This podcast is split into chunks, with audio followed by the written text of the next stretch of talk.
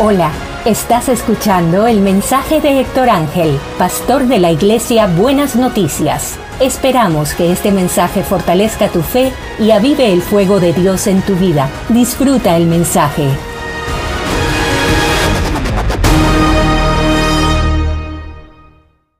Y hoy, hoy quiero hablarte sobre el tema que está en Romanos 8:37, que dice que somos más que vencedores, más que vencedores por medio de aquel que nos amó. Marca eso en tu Biblia, Romanos 8, 37. Quizás lo has oído muchas veces, pero no sabes dónde estás. Búscalo ahí. Romanos 8, 37 dice, sin embargo, en todo esto somos más que vencedores por medio de aquel que nos amó. Y hoy quiero que nos concentremos en esto más que vencedores por medio de aquel que nos amó. Ahora, en ocasiones hay veces que, que, usamos los versículos mal, que usamos lo que dice la Biblia de una manera que no está correcta y sacamos los textos fuera del contexto. Pero sin embargo, si este versículo vamos a ver lo que está escrito antes, nos lleva y nos reafirma aún más a, a la realidad que dice este texto. Mira lo que dice el versículo anterior, el versículo 36. Así está escrito, por tu causa siempre nos llevan a la muerte, nos tratan como ovejas para matadero. Sin embargo, en todo esto somos más que vencedores por medio de aquel que nos amó. Y estaba estudiando y analizando este texto de la condición que tenemos que, que Pablo está diciendo usando este texto de por, por tu causa somos como ovejas que estamos siendo condenados a muerte. Y al mismo tiempo dice, pero somos más que vencedores. Y, y, yo creo que Pablo tenía esa visión constantemente, que es una visión que tenemos que tener en el cristianismo, que no es una visión de que todo está súper bien y no pasa nada, pero tampoco es una visión de que todo está súper mal y cada día va a estar peor. Pablo sabía reconocer que aún en medio de tiempos difíciles, aun que la situación esté súper mala para los hijos de Dios, en medio de esa situación más mala, somos más que vencedores por medio de aquel que nos amó. Y uno puede decir, wow, esa teoría está muy bonita, pero se apoya muy bien en la Biblia no es solo es una teoría, sino es una realidad bíblica. Y qué mejor historia para acompañar este texto de Romanos 8 que la historia de Daniel en el foso de los leones, donde sus compañeros de trabajo, por decirlo de alguna manera, en el reino donde estaba sirviendo Daniel, deciden que no quieren trabajar, ya, ya no lo soportan más, quieren ver cómo lo eliminan, quieren ver cómo hacen para poder sacarlo del medio, quieren ver cómo hacen para poderlo eliminar del reino. Sin embargo, dicen, difícil, es íntegro, está trabajando bien, hace las cosas bien, es inteligente. Daniel había dado más inteligente que todos los que trabajaban con él y le caía bien al rey, pero no a los otros servidores. Y uno de los inteligentes, de la gente que usa la inteligencia de este mundo, como dice Santiago, satánica, mala, dice, la única manera que tenemos para poder deshacernos de Daniel es si lo logramos hacer una trampa con respecto a su Dios. Entonces, como vieron, que él era alguien de oración, que oraba tres veces al día, decidieron hacer algo dijeron, vamos a hacer que el rey firme un edicto que durante un tiempo nadie pueda postrarse delante de ningún otro Dios. Pero Daniel siguió orando. Daniel siguió con sus costumbres y no escondido. Tenía las ventanas abiertas y seguía orando hacia Jerusalén tres veces al día. Y miren qué interesante el rey, aunque no quiere, a causa de la palabra y el documento que había firmado, lo echa en el foso de los leones. Y, Daniel 6, versículo 21 en adelante, mire lo que dice. Que viva su majestad por siempre, contestó Daniel desde el foso. Mi Dios envió a su ángel y le cerró la boca a los leones. No me han hecho ningún daño, porque Dios bien sabe que soy inocente. Tampoco he cometido nada malo contra su majestad. Sin ocultar su alegría, el rey ordenó que lo sacaran del foso a Daniel. Cuando lo sacaron, no se halló un solo rasguño, pues Daniel confiaba en su Dios. Entonces el rey mandó a traer a los que falsamente lo habían acusado y ordenó que los arrojaran al foso de los leones, junto con sus esposas y sus hijos, no habían tocado el suelo cuando ya los leones habían caído sobre ellos y les habían triturado los huesos. Más tarde, el rey Darío firmó este decreto. Escuche bien lo que dice aquí. A todos los pueblos, naciones y lenguas de este mundo, paz y prosperidad para vosotros. He de decretado que en todo lugar de mi reino la gente adore y honre al Dios de Daniel porque Él es el Dios vivo y permanece para siempre. Su reino jamás será destruido y su dominio jamás tendrá fin. Él rescata y salva y hace prodigios en el cielo y maravillas en la tierra. Ha salvado a Daniel de las garras de los leones.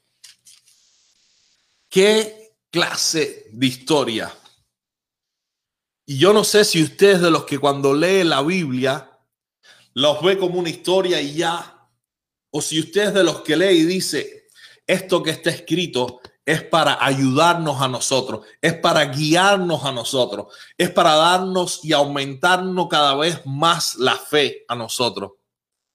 Y lo que nos enseña la historia de Daniel es lo que dice Romano, que a pesar de todas las cosas, a pesar de todo lo malo que puede pasar, a pesar de la gente que te quiera hacer daño, a pesar de que las personas no quieran ver el reino de Dios avanzar, tú y yo somos más que vencedores por medio de aquel que nos amó. Y eso usted sabe que es lo que produce mi confianza, tranquilidad. Las amenazas del enemigo en ningún momento me hacen atemorizarme los planes de los malos no me dan miedo. Es como cuando usted está viendo una película que usted ya sabe el final y usted sabe que el personaje principal nunca lo van a matar, que siempre va a ganar. Usted está tranquilo aunque le pongan el estrés que le pongan. Usted y yo sabemos que estamos en el equipo ganador. Sabemos que el reino de Dios no tiene fin, es eterno y va a vencer. Es el que va a dominar de vuelta a toda la humanidad. Entonces, aunque los reinos de este mundo conspiren, aunque la gente se vuelva en ciertas ocasiones más mundanos, se vuelvan más malvados, planeen hacerle daño a la iglesia y al pueblo de Dios, no va a funcionar. Lo único que van a provocar es que Dios sea aún más exaltado. Lo único que van a provocar es que el reino de Dios avance aún más. Y yo le quiero decir algo. Quizás usted en su trabajo lo amenazan. Quizás usted en su trabajo o en su escuela se ríen de usted.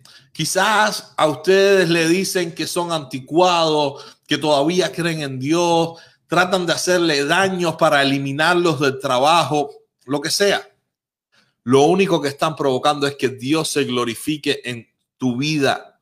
Lo único que están provocando es que Dios se levante como un gran guerrero y vire las cosas al revés. Y eso fue lo que sucedió con los amigos o los compañeros de trabajo de Daniel. Lo trataron de empujar tanto hacia el mar que ellos cayeron en esa trampa, Daniel fue exaltado y protegido por Dios. Y al final, en un reino donde la gente no creía en el Dios de Daniel, se hizo un decreto para que todos los reinos que gobernaba el rey Darío creyeran en el Dios de, Daniel.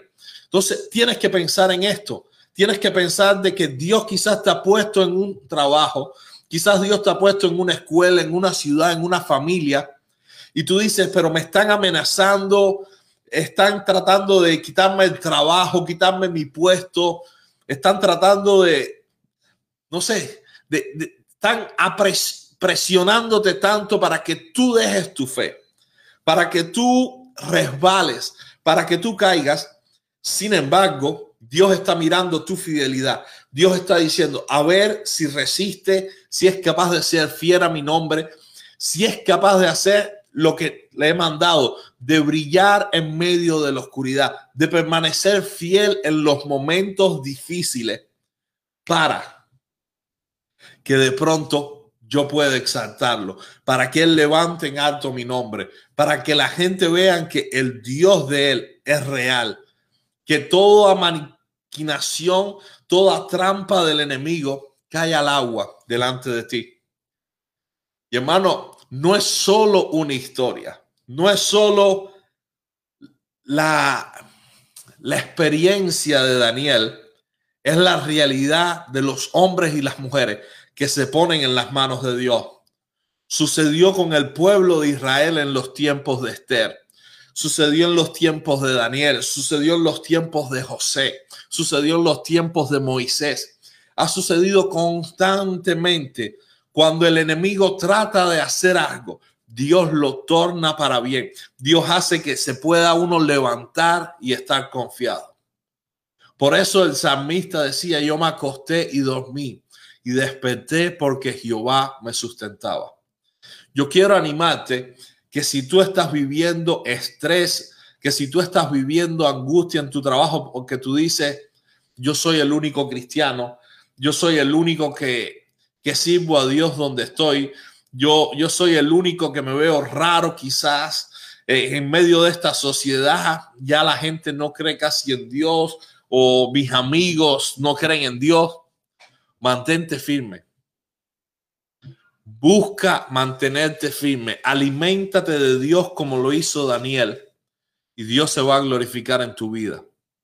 Si tú conoces la verdad, si tú estás comprometido con lo que Dios quiere hacer contigo, donde quiera que tú estés, Dios te va a usar para glorificar su nombre. Dios te va a usar para exaltarse y para demostrarle a la gente de que Dios es real. Toda arma forjada contra ti no prosperará. Tienes que estar confiado en eso. Cuando la gente trata de planificar cosas, están planificándose en contra de ellos mismos. Al final nadie puede nada contra la verdad. A Jesús lo trataron de matar y resucitó. Todas las cosas que han salido o que te tratan de hacer de cierta manera, Dios las encamina para bien. El apóstol Pablo escribe en una de sus cartas y dice, hermanos, yo quiero que sepan que todas las cosas que me han sucedido han redondado para el bien del Evangelio. Todo. Todo, todo, todo lo malo que le había sucedido al apóstol Pablo lo pudo usar para el bien del Evangelio, para la predicación. Le dice a los Gálatas, ustedes saben que a causa de una enfermedad en el cuerpo les prediqué el Evangelio aún la enfermedad fue el motivo por el cual Pablo entró y les predicó el evangelio en Gálatas. Entonces, yo no sé la situación que tú estés pasando hoy. Yo no sé cuál es la tormenta que te está azotando. Yo no sé cuáles son las amenazas que tú estás teniendo. Pero yo te animo a que tú veas la palabra y que si creemos en Cristo, si estamos confiados en Cristo, podemos decir que somos más que vencedores. A pesar de todas esas cosas, Dios va a traer un cambio. Dios va a hacer que todo sea transformado y puedas levantarte para exaltar su nombre.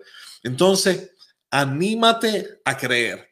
Anímate a decir, aunque yo esté en una situación difícil en este momento, aunque las cosas no me estén saliendo bien, aunque estemos viviendo una crisis mundial, aunque pase lo que pase, con todo yo me alegraré en Jehová y me gozaré en el Dios de mi salvación. Fue lo que dijo el profeta Habacuc.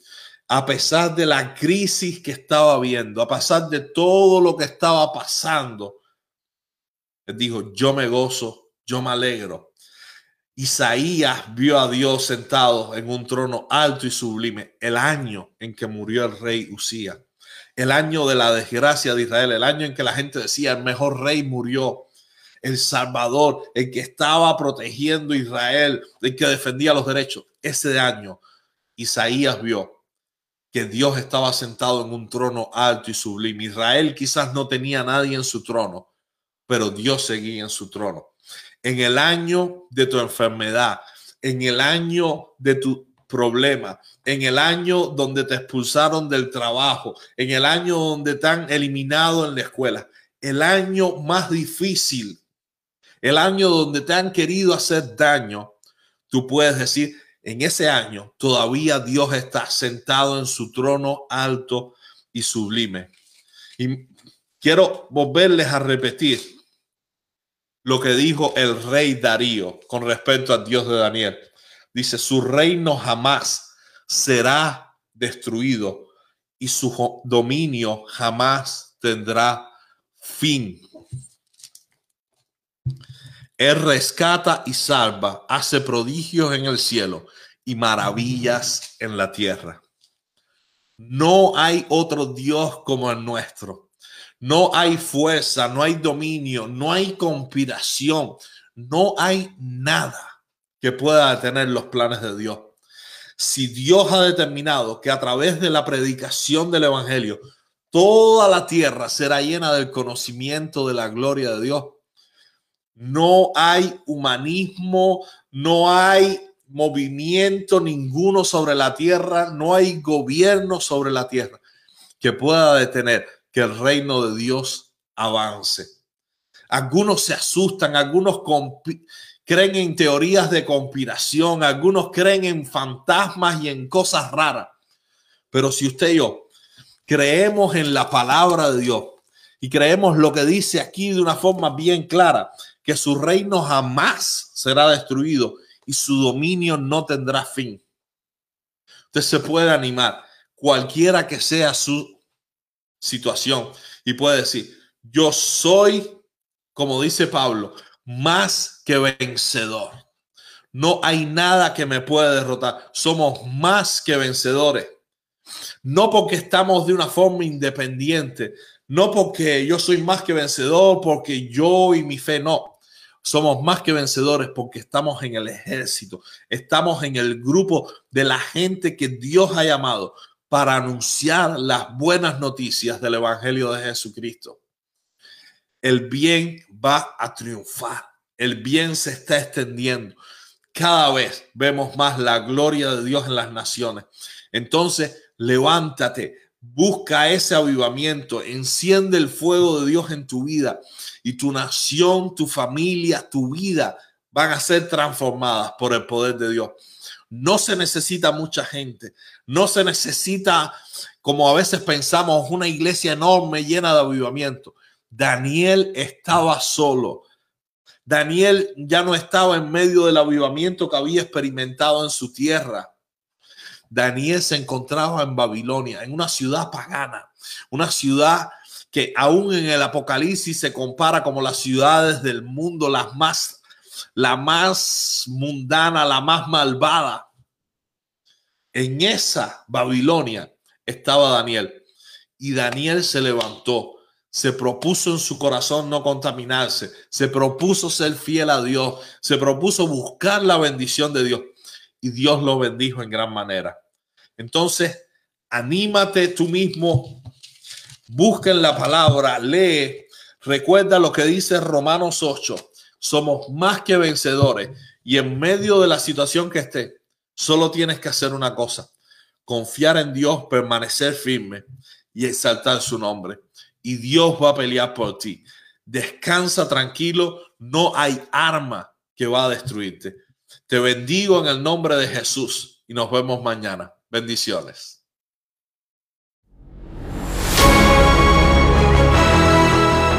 Gracias por escuchar nuestro podcast. Nuestra oración es que la palabra de Dios produzca fruto en tu vida y pueda ser avivado. Comparte este mensaje y bendice a otros.